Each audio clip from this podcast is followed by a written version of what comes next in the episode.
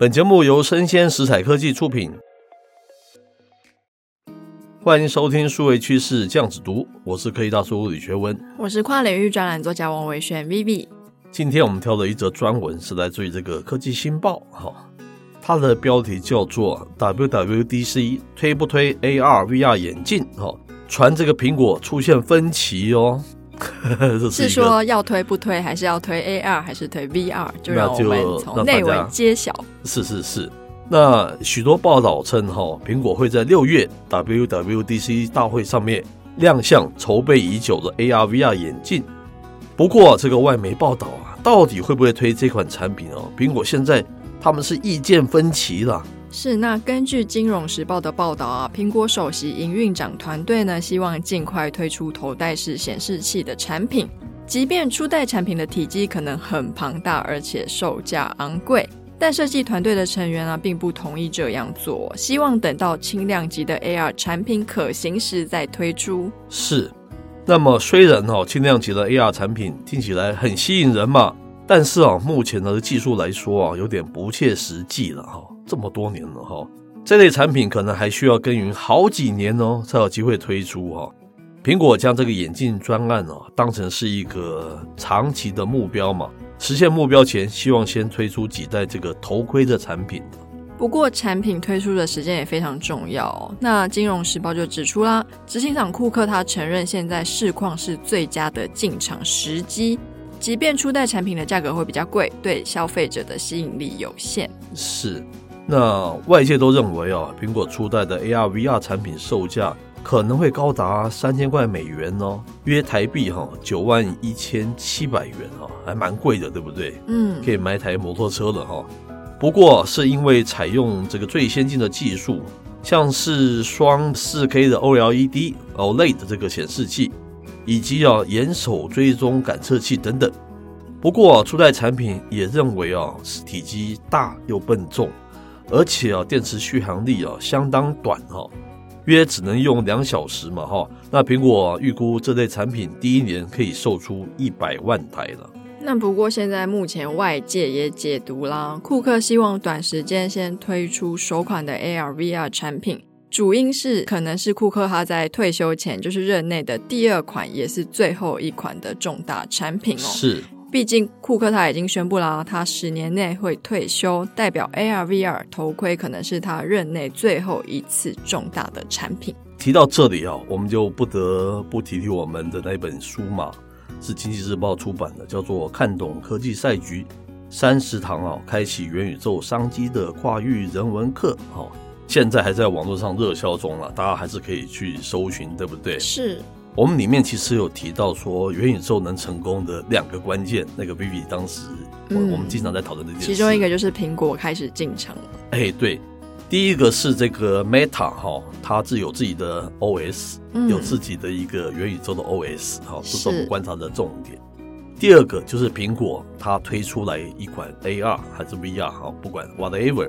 这样子的一个载具，而且它要破亿台，我们是不是有这样子提？没错，我们书里面讲说要大概二零二五年呢，能够破亿台，然后也是一个元宇宙成功的一个指标。那我们之前有介绍说，祖克伯他有点转向了嘛，他现在不是把重心放在生成式 AI，对不对？嗯，比较少提所谓的元宇宙了。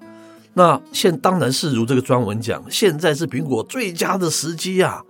难道你要等到佐克伯好不容易花这么多重金推销起来的元宇宙冷却以后，你才要推你的自己相关的这样子一种设备吗？这是不是很傻啊？嗯，是。如果再过一两年整个都冷了，你再推，你是不是要费好多的力量才能在大家掀起这个热情？我觉得现在是最好的时机哦。一个是 Meta 有点跛脚了，第二个是这些还有那个元宇宙的余温，你还是可以趁热潮把它炒热。但是如果你现在不做，再等两三年，我都不知道大家还记不记得之前提到这个元宇宙相关的商机啊，大热潮嘛，对不对？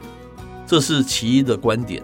第二个，我们书中有讲说，我们一直不认为库克会推出 Apple Car 哈，嗯，细部的原因大家可以看这本书了。我们的分析是这样子的哈，我们觉得它最有可能是它的 Legacy 是这个 AR 跟元宇宙相关的。我们书里面是不是这样提？是，对不对？那。他说嘛，他在几年他就要退休了。那这边有提到说，他最有可能的代表作就是 AR。啊你这时候不提，你在瞻东顾西的话，我觉得最好的时机会错过，可能不是这么的好。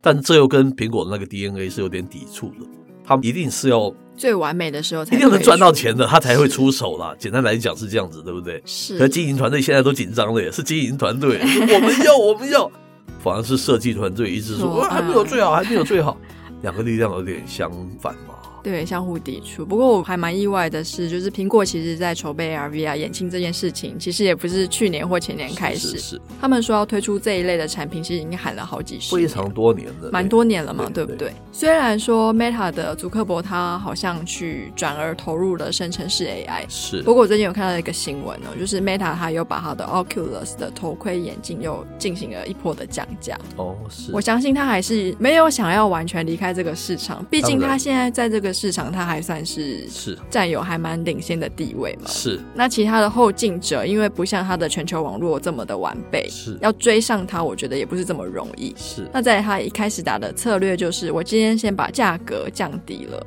这样子我量可以冲比较大，当量冲到一定程度的时候，它才足以成为一个气候嘛。是。那 Apple 现在进来，其实说不定对于 Meta 来说也会有刺激的效果。刺激，然后也或多或少的可以显现出 Meta 的优势。是。因为毕竟它的价格就是比 Apple 预计要发售的价格低很多嘛。是，对，非常好。威毅提到这一点，就是我们之前不断去提的说。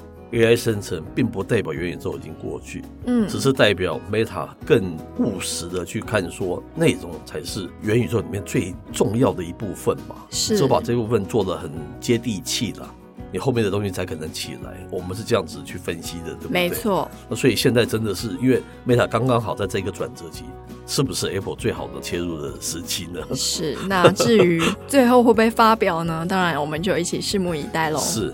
我私下都还认为说，今年最重要的看头就是苹果的 AR 在科技产业了。嗯，如果它再不推的话，我真的不知道今年还剩下什么东西。好，这是我们小小的观点，对不对？然后它的策略其实它的售价这么高，我觉得可能还可以带动一波它 iPhone 的买气。没事，因为毕竟买一台头盔，它可以买两台高规的 iPhone。是是是。好，那以上内容播到这边告一段落。我是科技大叔李学文，我是跨领域专栏作家王维轩 Vivi，我们下回见喽，拜拜。